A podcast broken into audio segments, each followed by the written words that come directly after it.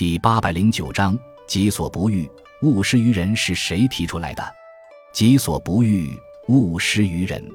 语出《论语·卫灵公》第十五。子贡问曰：“有一言而可以终身行之乎？”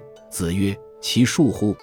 己所不欲，勿施于人。”子贡向孔子求教，是否有一句话可以终身奉行的呢？孔子回答道：“大概就是恕吧，并且解释说。”自己所不想要的，就不要给予别人。这句话是《论语》中被传颂最广的名言之一，是君子持身处世的一项基本的准则。《论语·里仁》第四记载：“子曰：‘参乎！吾道一以贯之。’曾子曰：‘为子出门，人问曰：‘何谓也？’曾子曰：‘夫子之道，忠恕而已矣。’也就是说，以曾子的理解，孔子一以贯之得道。”可以用“忠恕”两个字来概括，“忠”说的是对他人尽心，“恕”说的就是推己及人，也就是先前所言的“己所不欲，勿施于人”。